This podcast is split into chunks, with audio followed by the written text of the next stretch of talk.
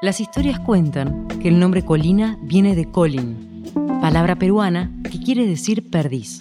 También hay quienes aseguran que su origen tiene que ver con el cacique Colín, que vivía en Chacabuco. Otros afirmarán que proviene de una palabra mapuche que significa ponerse café, tomar color tostado o quemarse al sol. Yo soy de, una parte que se llama Colina, que es de la zona norte de Santiago, y que es una comuna bastante marginal en términos sociales, como que no hay nada en Colina, es un pueblo que se urbanizó hace muy pocos años, 30, 20 años que empezó a urbanizarse, siempre con características rurales, muy dormitorio de Santiago, con historias de hacienda, de peones. Mi abuelo de hecho son casi todos campesinos que trabajaban de peones con todas las miserias que puede significar eso y todas también las cosas lindas. Dentro de ese contexto, yo terminé el secundario en una institución pública que ya existen, está privatizada la, universitaria, terminé mi educación secundaria en una pública y la universitaria hay que pagarla, sí o sí, o sea, no hay mucha chance. Estudiar en Chile para Pablo implicaba solicitar un crédito y asumir una deuda.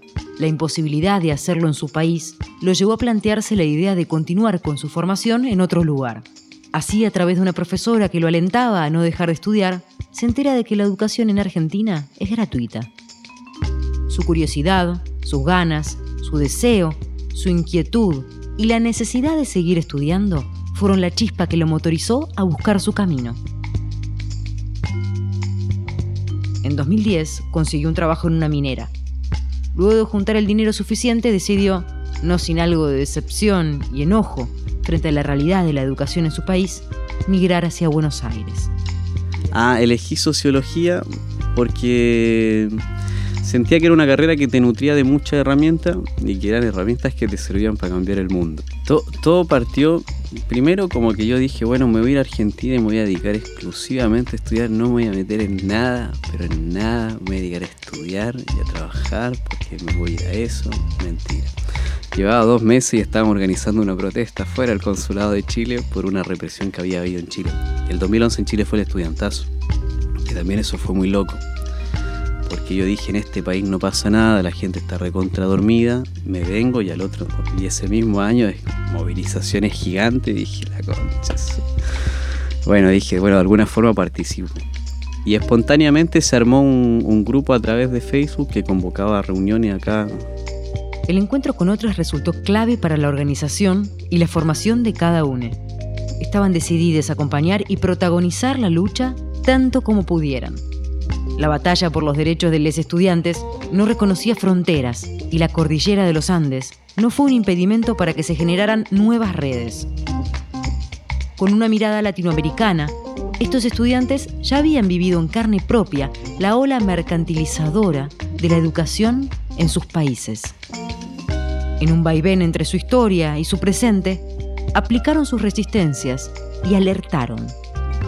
Desde que armamos esa asamblea de chilenos fue como el puntapié para que se armara también la asamblea de colombianos, se armó una asamblea de peruanos, todo estudiante. Intentamos armar una asamblea latinoamericana de estudiantes en Argentina, ¿viste? y nos sumábamos como a las movilizaciones en, en acá también, como con toda esa dinámica, y tratando de llevar la experiencia educativa mercantilizada de nuestros países Argentina y como alertar, bueno, hay algunas medidas en Argentina que caminan hacia la mercantilización de la educación, y tratar de contar un poco la experiencia. Y ahí fue como la, primera experiencia acá organizándome.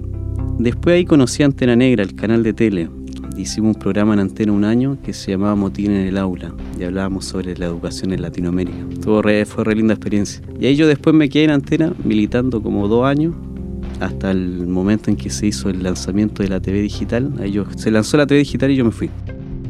Los manuales en las escuelas argentinas dicen que hoy, tras casi dos siglos de constante inmigración, conviven en armonía las más diversas colectividades, Dicen que si trazamos un recorrido histórico, podríamos reconocer la presencia de distintos grupos de inmigrantes a lo largo de distintas épocas.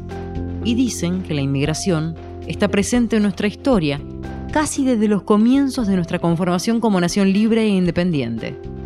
La idea de crisol de razas es una construcción que no hace más que borrar de nuestra historia a las personas negras, a las mulatas. El resultado de esa fusión de migrantes no es otro que la de la blanca europea. Uh, And uh, I think that It's a natural association because uh, South America, we are all descendants from Europe. So it should be the, the first important agreement before others that we are negotiating. And we are, we are close. En 2017, el presidente Mauricio Macri firmó el decreto de necesidad y urgencia número 70. En él se establece que cualquier persona extranjera que hubiera cometido un delito, de cualquier tipo, puede ser deportada, y también aquellas que hubiesen cometido faltas en el proceso administrativo. ¿Qué significó esto? Una denuncia penal, sin condena firme ni pruebas suficientes, un error en el plazo establecido para un trámite, la participación en una movilización o el comercio callejero se convirtieron en motivos suficientes para una expulsión express. Este decreto modificó la ley de migraciones y provocó un retroceso en materia de derechos humanos. Pasó por encima de la ley que contempla que en los casos de migrantes con antecedentes penales, su expulsión será revisada cuando la persona tenga familia e hijos en el país. El caso emblemático que ejemplificó el arrebato de derechos es el de Vanessa Gómez, quien fue separada de sus dos hijos menores al ser deportada a Perú por haber cumplido condena entre 2013 y 2017. Bajo la excusa de que tenía que firmar un papel, Vanessa fue trasladada a una comisaría y allí fue detenida junto a su bebé en una celda sin luz ni agua para luego ser deportada, sin poder ni siquiera despedirse de sus otros dos hijos. Desde la campaña Migrar no es delito, exigieron que se dé una solución, sin embargo, desde el gobierno argumentaron que el caso estaba exclusivamente en manos de la justicia. Los argumentos invocados por el Poder Ejecutivo para fundamentar la urgencia de este decreto asociaban fuertemente la migración con la inseguridad, presentando como pruebas estadísticas falaces y poniendo en circulación discursos que fomentaban y fomentan la xenofobia y la estigmatización. Cuando se firmó el decreto 70 el 30 de enero del 2017, bueno, alarmó a varias comunidades migrantes y se convocaron a asamblea. Y en esta asamblea llegó de todo, o sea, organización y partidos políticos de acá, organización inmigrante, ONG, asociaciones civiles. Eran asambleas grandes, de 50, 60 personas. Y ahí la idea era hacer una acción. Bueno, y ahí salió una consigna muy buena que nosotros seguimos reivindicando hasta ahora y que de hecho yo creo que es la gran línea que, que tenemos como migrante, que es bueno, ¿qué pasaría si los más de 2 millones de personas en Argentina paran dejan de trabajar, dejan de producir, en qué afecta la economía argentina. Y empezamos a averiguar números, a reivindicar el rol económico de la migración, denunciar también las condiciones de precarización en las que vivían eh, muchos muchos compas migrantes, viste como más salir de lo folclórico de la migración y ir como a lo concreto. Bueno, este decreto nos quiere echar, ¿cómo nos va a echar si somos parte de la mano de obra eh, muy importante dentro de la cadena productiva del país. Bueno, y también aportamos culturalmente, ¿viste? Como complementando, haciendo algo bien integral de la, de la reivindicación. Y ahí se arma el paro, ¿viste? Como paro, bueno, los migrantes paran. Obviamente una consigna porque las capacidades de parar a, la, a los migrantes era muy poca. Después del decreto, se crea el bloque de trabajadores y trabajadoras migrantes. Somos esas manos negras mestizas o blancas, que han tocado todas las fronteras. Hemos caminado en cada uno de los áridos y fértiles suelos. Hemos escalado montañas, atravesado mares y ríos.